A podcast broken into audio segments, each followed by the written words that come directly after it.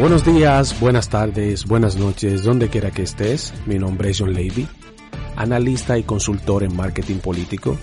Me da mucho gusto de que como cada semana estés en este tu podcast John Levy. Pero antes de comenzar, recuerda suscribirte y activar la campanita en YouTube si eres nuevo por aquí. Pero si ya perteneces a la familia, comenta, dale like y comparte para que nuestra voz llegue más lejos. Y si me escuchas en iTunes, eBooks o Spotify, dame una valoración de 5 estrellas. Eso te agradecería mucho. Sin tiempo para más, vamos al contenido. que vamos a estar tratando hoy en este podcast primero es de política nacional. Empleado del PRM, del PRM Salud Pública despedido. En el tema de formación o sabías, como cada semana tenemos tips para planificar una estrategia de social media de marketing político. Ese es en el tema internacional en el tema de formación, perdón. Y en el tema internacional tenemos que Amy Barrett será la jueza o ha sido la jueza propuesta por Donald Trump, quien es ultraderechista y anti-aborto. Así que, sin tiempo para más, vamos al contenido. En el tema número uno, como le planteé, el PRM a través de su oficina de ética que es coordinado por Milagros Ortiz Poch, suspendió a un empleado. ¿Y esto porque Bueno, es salud pública. Resulta que en República Dominicana no es nueva esta práctica, ¿eh? cabe resaltar esto, pero resulta que en República Dominicana muchos funcionarios, o no muchos funcionarios, se dedican a vender puestos de trabajo. Y usted dirá, ¿cómo? Bueno, le diré una modalidad sencilla. Resulta que hay políticos que te conocen, que te dicen, bueno, ¿te quieres ganar 5 mil pesos? Tú sentado en tu casa dices, claro, bueno, dame tu cédula, yo te voy a dar un nombramiento, el nombramiento puede ser de unos 20 mil pesos, pero de esos 20 mil pesos tú vas a retirar 10 mil y me vas a dar 15 mil. Eso se da. Y también se da el hecho de que hay políticos que para darte un puesto te dicen, bueno, búscame 50 mil pesos y yo te nombro en tal sitio. Resulta que en el PRM un dirigente político incurrió en esta práctica y fue descubierto. Y la reacción del PRM, el, partido que ahora mismo está en el gobernando República Dominicana, ¿no? A través de, esta organización política, pues eh, suspendió a este mm, individuo y de ser confirmado el caso, también será sometido a la opción de la justicia, o sea, que iría a la cárcel. Esto planteó su, la coordinadora de, que investiga los casos de corrupción de la Dirección General de Ética e Integridad de Integridad Gubernamental, Milagros Ortiz Porsche, como ya lo mencioné. Nosotros vemos esto de manera positiva. Está bien que se procesen los eh, funcionarios que incurran en este tipo de práctica. Ahora, el llamado que le hacemos al PRM es que no se quede solamente en los dirigentes medios, porque sabemos de entera fuerte que este es un dirigente medio. También aspiramos que los casos de corrupción, no es que estemos vaticinando que en el PRM vaya a suceder casos de corrupción a nivel alto de esa organización política, pero queremos que también estos casos sean sometidos a la opción de la justicia. Y Milagros Ortiz Bosch, que ha dado un mensaje de que ella quiere realmente trabajar en pos de eliminar los casos de corrupción en el gobierno, sean así. Pudimos ver que en el caso de Yamil, quien es un, un capo, un reconocido capo de la zona del sur de República Dominicana de Padre Las Casas, el, el campo donde yo nací, nací en Padre Las Casas, me crié en la capital, pero nací en Padre Las Casas pues este creo que ya fue extraditado a los Estados Unidos, fue puesto a la disposición de la justicia estadounidense, aún perteneciendo al PRM, el PRM ganando y aún así no se le eliminó el, el pedido de extradición. Y hay que saber que el gobierno de Abinader se ha presentado presto a negociar con las autoridades estadounidenses y una muestra de ello fue la visita de Pompeo a la toma de, de posesión de Luis Abinader y la colocación casi en un quinto en una quinta posición al embajador de China en los Estados Unidos. Usted sabe que China y Estados Unidos ahora mismo tienen un litigio, una, una especie de guerra fría. en donde ellos están disputándose la presencia en Latinoamérica y República Dominicana no es la excepción. Miren señores, eh, nosotros preocupados por las personas que nos escuchan tanto en el podcast, en, en iTunes, como en eBooks, como en Spotify, y también los que nos ven aquí en YouTube. Eh, para ellos los invito a que nos den una valoración de 5 estrellas, que comenten y que compartan este contenido para llegar a todas las personas que son amantes tanto del análisis político como la consultoría en marketing, porque eso es lo que yo hago, soy analista y consultor en marketing político. Invitarlos a que siga este su espacio. Aparte de analizar las políticas más trascendentales, una nacional y una internacional, también nos gusta eh, dar contenido de valor, porque ese es uno de los pilares de nuestra, de nuestra marca, ¿no? Darle valor a las personas que nos siguen para que día a día se constituyan en mejores seres humanos. Y por eso, como sabemos que hay muchos marqueteros, muchos políticos que nos siguen, vamos a darle en esta semana en el Sabías los tips para planificar una estrategia de social media exitosa. Para nadie es un secreto que las campañas políticas son antiguísimas, no son nuevas. Pero lo que sí es nuevo es la inclusión de las redes sociales a estas campañas políticas. Hay personas que le sacan más provecho, hay personas que le sacan menos provecho, pero nosotros instamos a que el nuevo político, el político millennial, el político 2.0, ya he hablado bastante de eso, de, del mundo 1.0 y el 2.0, puedes ver los posts que pongo en Instagram acerca de esto. Sígueme, búscame como John Levy. Eh, hoy en día se hace imperativo el uso de las redes sociales. Aclaro, las redes sociales no vinieron para desplazar a los medios tradicionales, sino para hacer un complemento, pero para nadie es un secreto que muchos movimientos importantes han iniciado en las redes sociales y muchos políticos han eh, encontrado en las redes sociales un medio idóneo para llevar su, eh, su mensaje. Y por eso vamos a presentar esto. Eh, voy a hablarte de unos tips importantes que debes seguir para llevarlo a cabo. Y, por ejemplo, en el punto número uno de una buena estrategia de marketing en redes sociales, como planteé al inicio, tengo los apuntes aquí, ¿eh? Eh, para planificar una estrategia de social media manager exitosa en redes sociales, uno de los tips principales que debes seguir es, lo primero que debes hacer es buscar ayuda profesional. Buscar ayuda profesional. Mire, yo ahora mismo con un equipo de profesionales estamos trabajando en lo que es la, creación de mi portal, portal web, se llama johnlevy.com.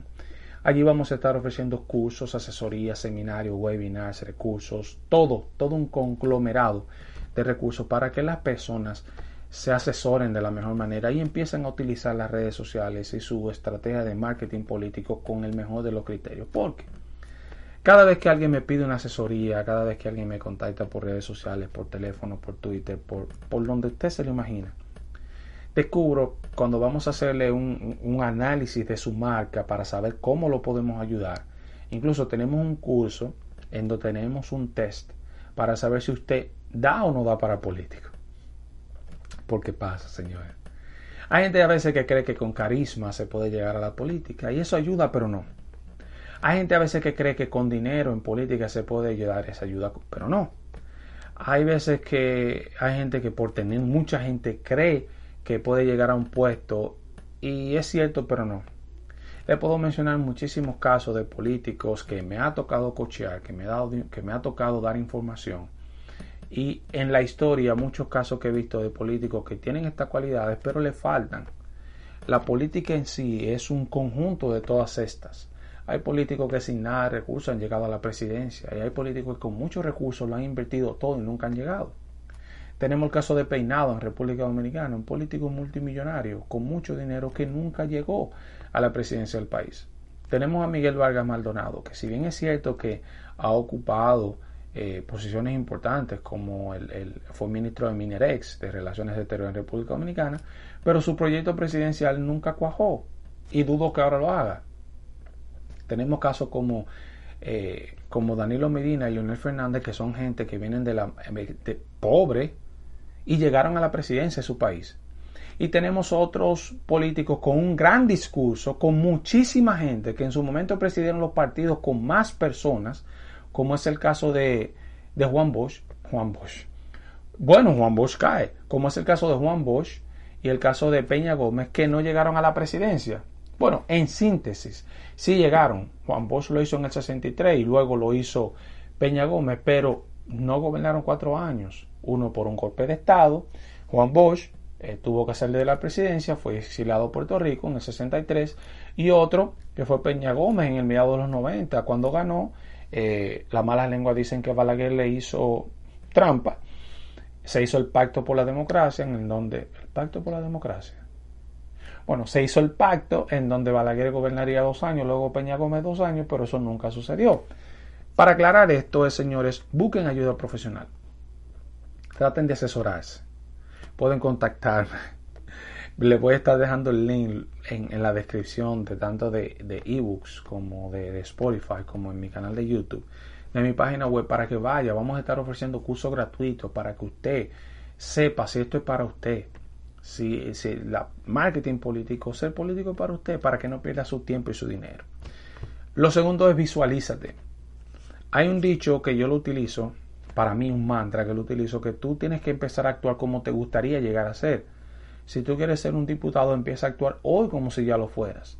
Hay un libro muy bueno que se llama El Poder de la Atracción, que, habla sobre eso. Te invito a que lo leas. Otra cosa es ponte metas y define objetivos. Eh, hay un dicho que dice que el, que el que no sabe para dónde va, pues ya llegó.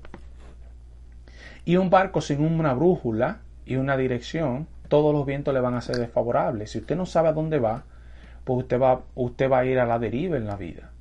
Y en la política como en la vida, para saber hacia dónde va, para saber si usted llegó y si debe mejorar y si debe seguir adelante, pues usted debe tener una meta, un objetivo, debe salir hacia algún lugar para poder llegar a algún lugar.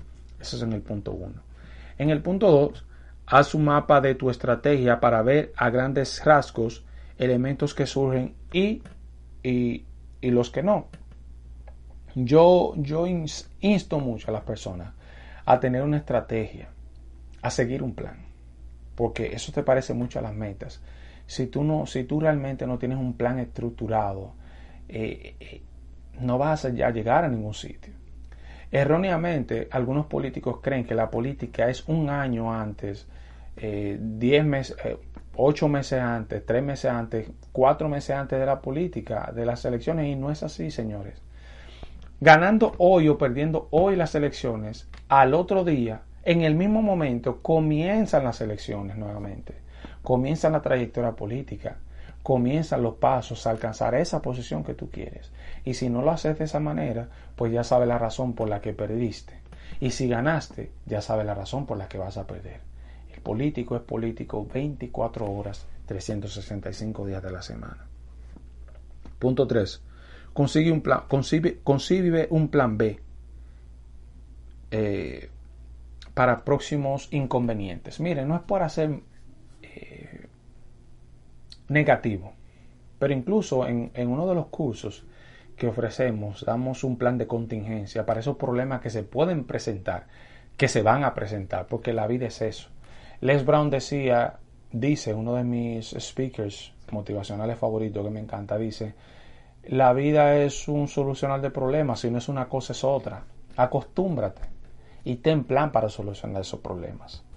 En el punto número cuatro es las herramientas sociales como Twitter son medios de comunicación. Eh, tienes que estar actualizándolas de manera constante. Hay personas que no se terminan de dar cuenta que Twitter más que una red social, es un medio de comunicación, señores, el que puedes utilizar a tu favor o en contra. Lo malo que tiene Twitter es que hay mucha información y para posicionarte en la mente de tu electorado y de la gente que quieres influir, debes estar actualizando constantemente tu feed de Twitter. Como hay, las, hay redes sociales que se, se manejan con criterios diferentes, pero específicamente Twitter, que es una red social para políticos y por políticos, para dar a conocer noticias y conocer noticias, te sugiero que constantemente estés actualizando tu feed. En el punto número 5, genera fidelidad y compromiso. Miren, señores, hay gente a veces que cree que cantidad de seguidores es influencia y no es así. Constantemente me vivo topando en redes sociales con gente que creen que por tener 100 mil, 20 mil, 50 mil seguidores son influyentes y no es así. ¿Sabes qué es lo que realmente te hace influyente en redes sociales? Y hago esto para terminar con este punto de formación. La cantidad de engagement que tú tienes en tus redes sociales. Aquellos reposts, aquellos comentarios, aquellos likes, aquellos shares que tienen tus posts. Eso es lo que te hace realmente un líder de opinión, un influencer, no la cantidad de gente. Estoy cansado de ver gente que tiene miles de seguidores y un engagement muy bajito. Y otros que no tienen tantos seguidores pero que tienen un engagement muy alto. Y te aconsejo, te sugiero que tengas más engagement que seguidores. Muchas de estas informaciones las vas a poder ver en mi curso. En mi curso. En mi curso en johnlevy.com sobre eh, marketing político. Y ya en el tema eh, final, en el tema internacional, quiero tratar una noticia. Sé que hablé ya de la política estadounidense, en mi opinión, de esta semana para el programa CTV. No me quiero pasar de 20 minutos, por eso estoy yendo un poquito más rápido de lo normal. Y es que en el tema internacional, Emmy Barrett eh, fue nominada como jueza para uno de los altos cargos de aquí en los Estados Unidos y, su, y tiene dos promesas principales, que es la prohibición del aborto y la abolición del Obamacare, así mismo como lo oyes. Esta ultraconservadora es uno de sus rasgos más principales, fue nominada por Trump, no es una, no es una sorpresa porque en el 2018 también fue esta misma nominada por Trump. Esta viene a cubrir la, la vacante de la icónica jueza Ruth Brother, que Butler, que dicen las malas lenguas, dijo que no quería que Donald Trump asistiera a su funeral, pero ya eso es otro tema que tratamos aquí en el canal. Esta cuenta con apenas 48 años de edad. Eh, y lo que debemos resaltar de esta es que es ultra, ultra conservadora. Está radicalmente en contra del aborto, radicalmente en contra. Ella misma tiene siete niños, Dos de ellos adoptados en Haití son haitianos, uno con síndrome de Down. O sea, estamos hablando, aunque se crió en los suburbios, fue de las universidades más prestigiosas aquí en los Estados Unidos, pertenece a la directiva, mucha directiva de esta universidad y se graduó cum laude. También hay que admitir que la señorita es muy, muy conservadora y extremadamente religiosa, señores. Esta es la escogencia de Donald Trump para el juez de la Suprema Corte de Justicia en los Estados Unidos. Saben que en la descripción vamos a estar dejando todos los links que van tanto a la biografía de cada una de las personas que mencionamos como de los posts en donde sacamos la información porque queremos ser muy claros con esto. Eh, y, y, lo he dicho en otros podcasts. Tú que me estás escuchando en alguna plataforma de podcasting o en YouTube o en Facebook, porque también subimos este programa en Facebook, pero me interesa específicamente YouTube. Te voy a pedir que te suscribas si eres nuevo, que actives la campanita para que te llegue una, notificación cada vez que subimos un video, subimos videos todas las semanas, y que compartas este contenido y comentes, porque nuestro interés es eh, llegar a más cantidad de personas posible en Latinoamérica y en el mundo para que seamos más, para que nos convirtamos en la voz de esa persona que le gusta cómo analizamos la política de manera diferente. Y lo que analizamos aquí no necesariamente la política de hoy, lo que sucedió hoy, sino lo que entendemos que tiene más trascendencia a través de todas las semanas. Porque nos preparamos, leemos, buscamos información para brindarte un buen contenido. Asimismo hacemos con los cursos. Buscamos contenido en nuestra página que ahora mismo está en construcción, buscamos el mejor de los contenidos para dar valor, señores, porque no es un video hacerlo por hacerlo sino para que las personas realmente consuman información de calidad. Recuerda que llegamos al final de este tu podcast. Mi nombre es John Levy. Me puedes seguir en las diferentes redes sociales con ese mismo usuario, tanto en Instagram, Twitter, Facebook, todas las redes sociales. Hacemos esto con mucho amor, un equipo y yo, especialmente para ti, porque nuestra meta es analizar la política desde otro punto de vista y dar a conocer este maravilloso mundo de, que, de, lo que es el marketing político y las redes sociales. Buenos días, buenas tardes, buenas noches, donde quiera que estés. Mi nombre es John Lady. Un abrazo Tus comentarios y- son importantes para todos nosotros, así que del tema que acabamos de analizar, por favor, ve a la caja de comentarios y déjame saber cuál es tu opinión. Recuerda entrar a mi página johnlevy.com. Ahí, como cada semana, tenemos artículos analizando el marketing político y su incidencia en el mundo de la mercadotecnia política.